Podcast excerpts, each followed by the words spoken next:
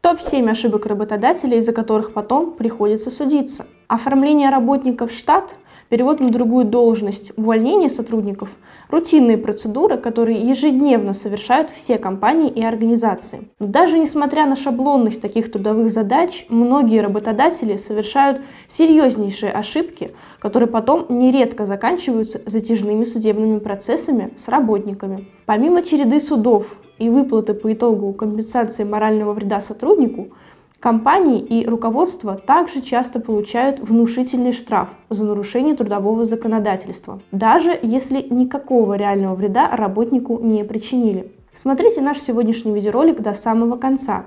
Расскажем вам о семи распространенных ошибках работодателей, из-за которых потом приходится судиться. Не забывайте подписываться на наш канал, ставить лайки и давать нам обратную связь в виде комментариев и вопросов к видео конце сегодняшнего видеоролика вас снова будет ждать наша традиционная рубрика «Ответы на вопросы подписчиков». А еще теперь на нашем канале каждую пятницу в 18 часов вас будет ждать прямой эфир с обзором новостей недели, на котором вы также сможете задать свои вопросы и получить юридическую консультацию прямо на трансляции. Ставьте напоминания. Итак, начнем. Ошибка первая не заключен трудовой договор. В нашей стране трудовые отношения возникают на основании трудового договора, заключенного между работником и работодателем. Причем закон говорит нам о том, что такой договор должен быть заключен с абсолютно каждым сотрудником.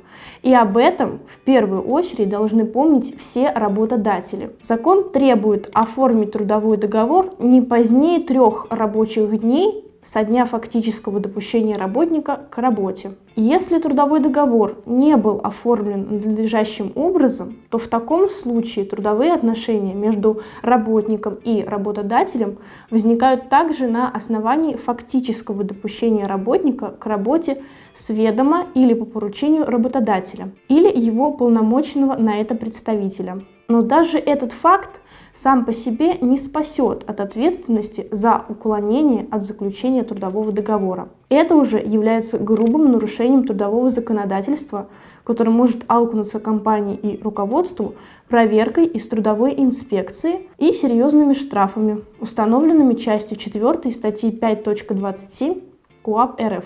Так, за уклонение от оформления или ненадлежащее оформление трудового договора либо заключение гражданско-правового договора, должностное лицо получит штраф в размере от 10 до 25 тысяч рублей. Лица, осуществляющие предпринимательскую деятельность без образования юридического лица, рискуют получить штраф в размере от 5 до 10 тысяч рублей. Юридическим лицам грозит штраф в размере от 50 до 100 тысяч рублей. Штрафы предусмотрены достаточно внушительные, поэтому к вопросу оформления и прекращения трудовых отношений необходимо отнестись серьезно, потому что в суде оспорить постановление, вынесенное трудовым инспектором, на практике очень и очень сложно. Ошибка 2. В трудовом договоре не прописаны существенные условия.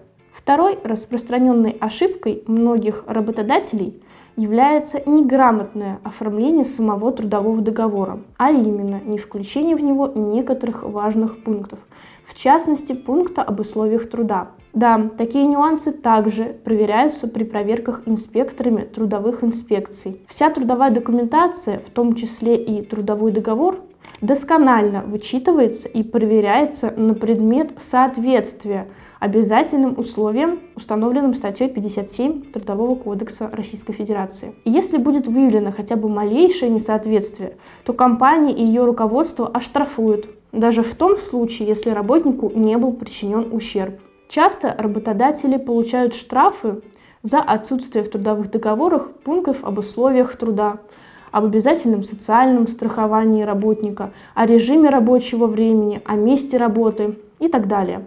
Штрафы назначают все по той же части 4 статьи 5.27 КУАП РФ. Ошибка 3. Неправильное оформление срочного трудового договора. Особое внимание стоит обратить и на должное оформление срочного трудового договора. В судебной практике есть примеры дел, когда компания была оштрафована из-за того, что в срочном трудовом договоре не было ссылки на причину его заключения. Ошибка 4. В трудовом договоре не указан размер оклада. Еще одна ошибка, из-за которой страдают многие сотрудники и их работодатели. Это отсутствие в трудовом договоре условий об оплате труда. Это опять же относится к предыдущей ошибке не включение в договор существенных условий. Нельзя в трудовом договоре в графе с оплатой труда делать, например, отсылку к штатному расписанию или же указывать оклад с учетом коэффициента, например, северного, но при этом без выделения суммы надбавки отдельно. Еще раз отмечу, что в суде или же на заседании трудовой комиссии аргументы об отсутствии реального вреда сотруднику не пройдут. Такие грубые ошибки в трудовых договорах хоть на практике и действительно не причиняют никакого вреда сотрудникам, но с точки зрения закона все же являются нарушениями. Суд расценивает их как пренебрежительное отношение к надлежащему оформлению трудовых отношений. Ошибка пятая. Неправильное увольнение. Работодатели, помимо надлежащего оформления трудового договора, должны также ответственно подойти и к процедуре увольнения сотрудника.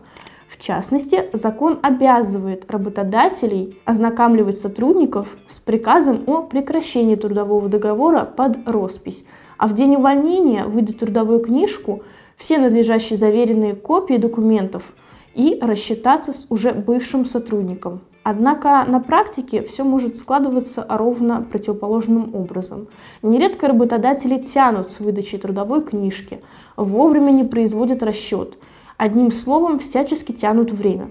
В конечном итоге работники вынуждены идти с жалобой в трудовую инспекцию и в суд за защитой нарушенных прав.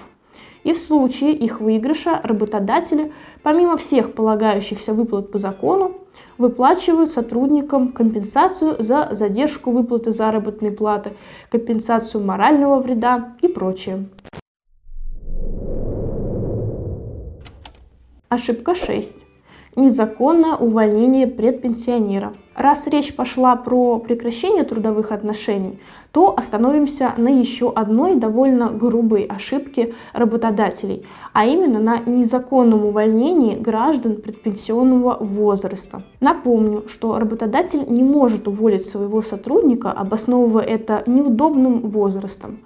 Чаще всего с такой формулировкой при увольнении по статистике сталкиваются именно предпенсионеры, то есть те граждане, которым до пенсии осталось не более 5 лет. А также нельзя не принимать на работу только потому, что человек уже скоро выходит на пенсию.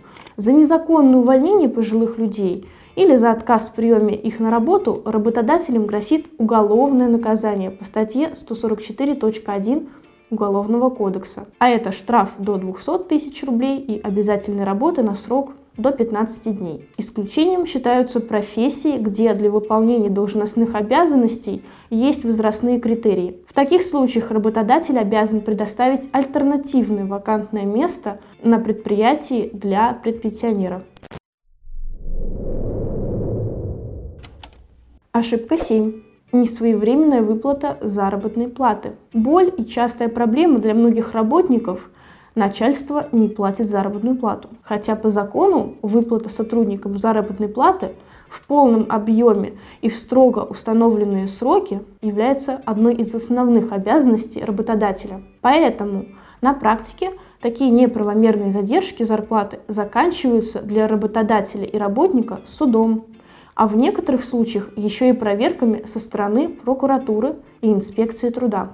Напомню, что в соответствии со статьей 236 Трудового кодекса работодатель, задержавший выплаты, обязан предоставить не только их, но и компенсацию за задержку. Имейте это в виду. А теперь переходим к нашей постоянной рубрике «Ответы на вопросы наших подписчиков». Итак, вопрос первый. А как уволиться дистанционно без посещения работодателя? Спасибо за ваш вопрос. Дистанционное увольнение пошагово в целом выглядит точно так же, как и обычное путем посещения работодателя. Сначала подается заявление, начальник знакомится с документами, а далее руководитель уже издает приказ, и потом уже бывшему работнику выдают причитающиеся средства и документы. Только в данном случае заявление должно быть направлено через почту с описью вложения и уведомлением о вручении, или же через представителя, но в таком случае требуется доверенность. По семейным обстоятельствам можно ли уволиться без отработки? Обязательно ли нужно объяснять причину? Например, переезд. Трудовой кодекс в целом не содержит условия об обязательной двухнедельной отработке. Двухнедельная отработка – это право работодателя, а не обязанность. При этом в случаях, когда заявление работника об увольнении по его инициативе обусловлено невозможностью продолжения им работы. Это, например, зачисление в образовательную организацию или же выход на пенсию и также другие случаи то тогда работодатель обязан расторгнуть трудовой договор в срок, указанный в заявлении работника. Но нужны доказательства уважительности причины. А дальше вопрос решается уже на усмотрение работодателя. Напомню, что по соглашению между работником и работодателем трудовой договор может быть расторгнут и до истечения срока предупреждения об увольнении. Вопрос третий от подписчика Татьяны. Я трудоустроилась 1 декабря, а через месяц, 11 января, написала заявление об увольнении. Должна ли я отрабатывать две недели? Если вы находитесь на испытательном сроке, то перед увольнением по собственному желанию работодателя нужно предупредить не за две недели, а за три дня. Соответственно, эти три дня и будут являться отработкой. Но в целом, по соглашению с работодателем, можно уволиться и без отработки. А у меня на этом все. Если вы столкнулись с несправедливостью на работе, обращайтесь к опытным юристам и адвокатам нашей юридической компании Юрвиста. Мы проконсультируем вас по любой трудовой проблеме и решим ее в рамках правового поля. Наши контакты есть в описании к этому видео. До новых встреч!